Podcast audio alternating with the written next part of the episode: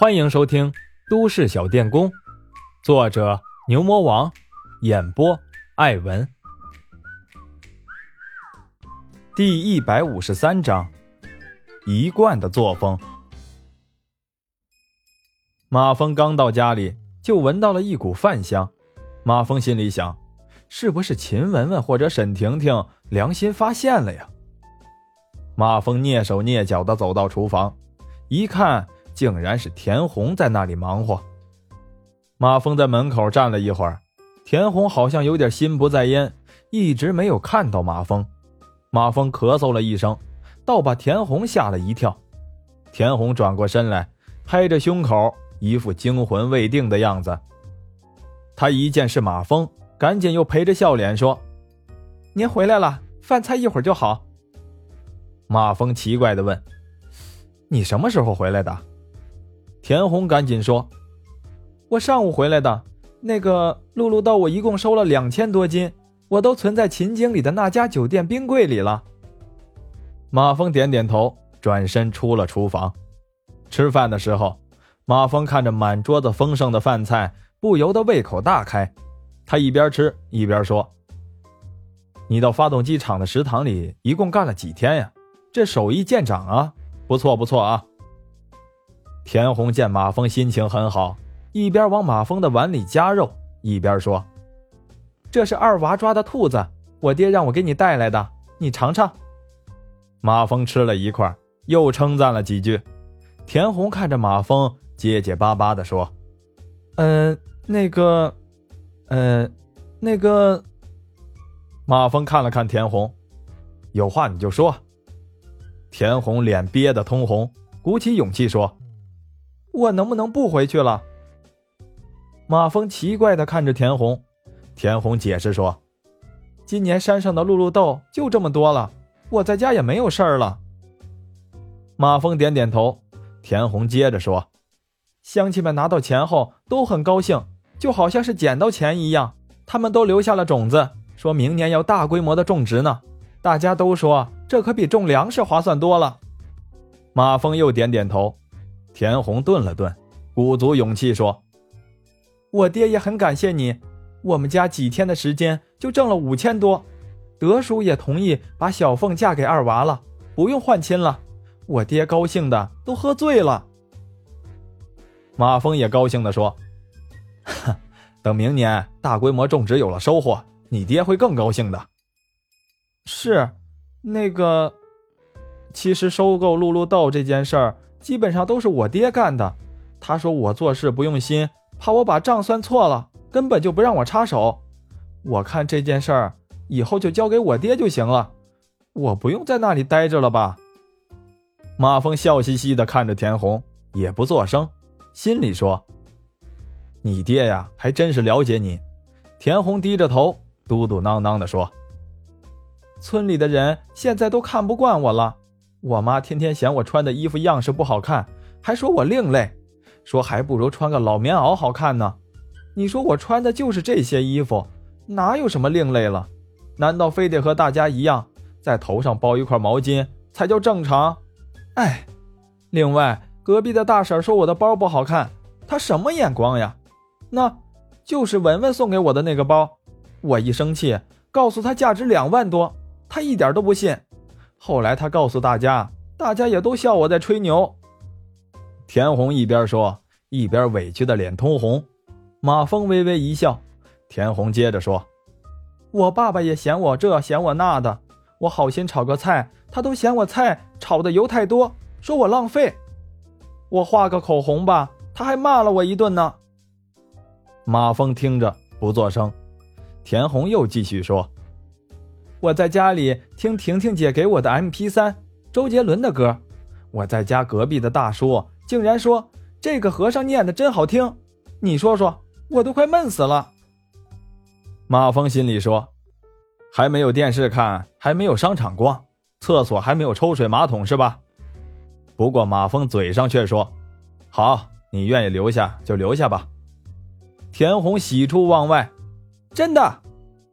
马峰也懒得再理他，推开饭碗，打了个饱嗝，坐到一边看电视去了。田红这个时候心情大好，开始美美的哼着歌，收拾起碗筷。马峰正看着电视呢，电话响了。马峰一看是个陌生的号码，接起来问：“你找谁？”对方赶紧说：“哦，是马峰先生吗？”“我是。”“我姓王，打扰你了。呃，是这么回事听说你们蜜蜂企业准备收购一家药厂，是吗？”马峰奇怪的说。你怎么知道的？对方说：“哦，我是一个药品厂的厂长，不知道有没有机会和你们合作呢？哦，对了，我表弟啊是牛市长的秘书。”马峰想了想说：“哦，这样啊，那我回头去你们厂里看看吧。”王厂长赶紧说了一个地址，又表示热烈欢迎马峰的到来。马峰打着哈哈挂了电话。马峰刚挂了电话，秦雯雯和沈婷婷一块回来了。秦雯雯一边换鞋一边嘟囔：“喂，小蜜蜂，你说你那个合伙人于娟子的脸皮怎么这么厚呀？天天到咱妈那里吃吃喝喝的。我今天给咱妈从酒店里拿的好吃的都被她吃了。你说有这样的吗？”马峰心里说：“你们还好意思说？你们天天跑到我家里斗嘴，现在害得我都怕你们了。”没见到我都不敢去掺和了吗？至于秦雯雯私下里咱妈咱妈的，马峰倒是听习惯了，也不以为意。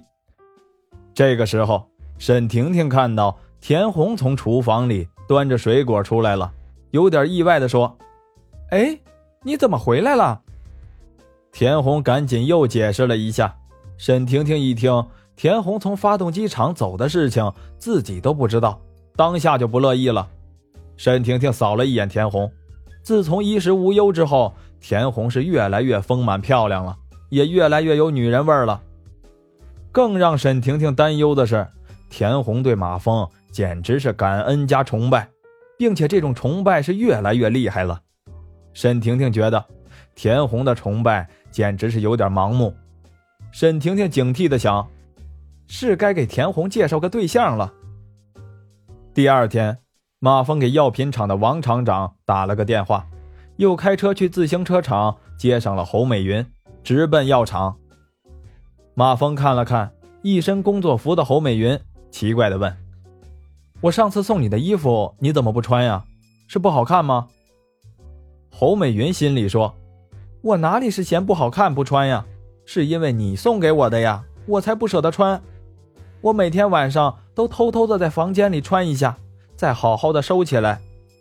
不过他嘴上却说：“啊，不是的，呃，挺好看的。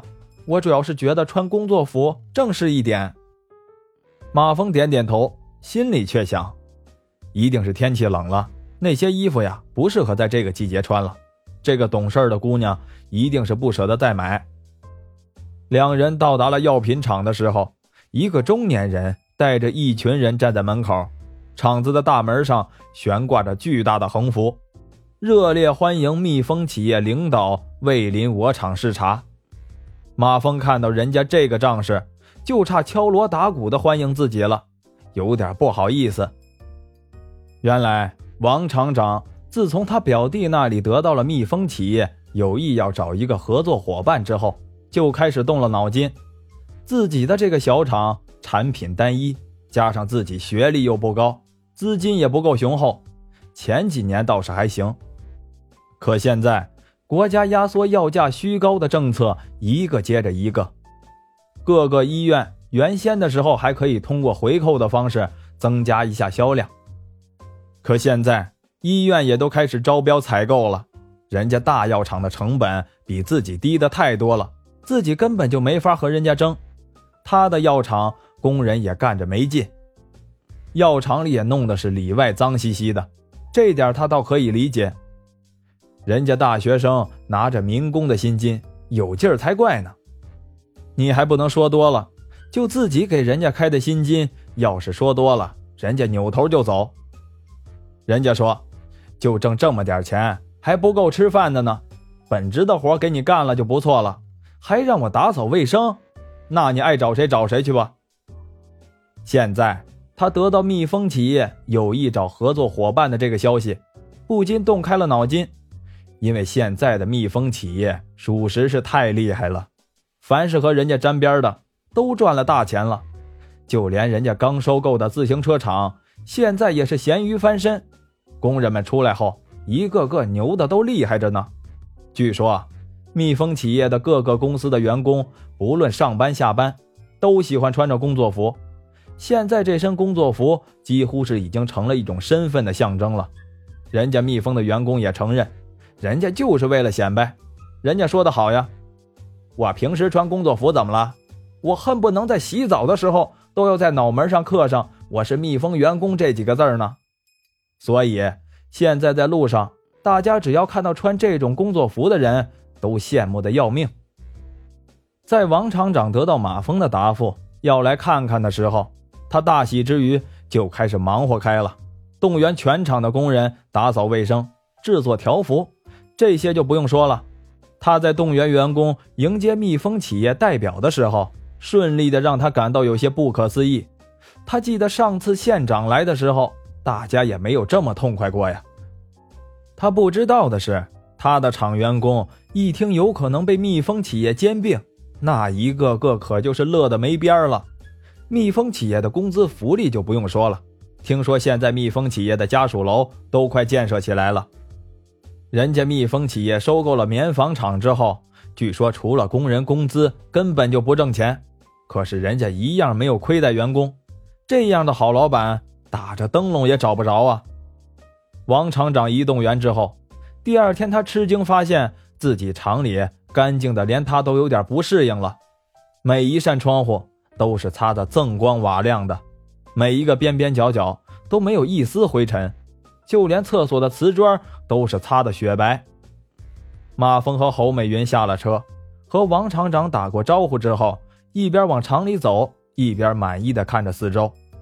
你们厂子虽然不大，可是还是很正规呀。王厂长赶紧红着脸说：“哦，那个啊，这是我们一贯的作风。”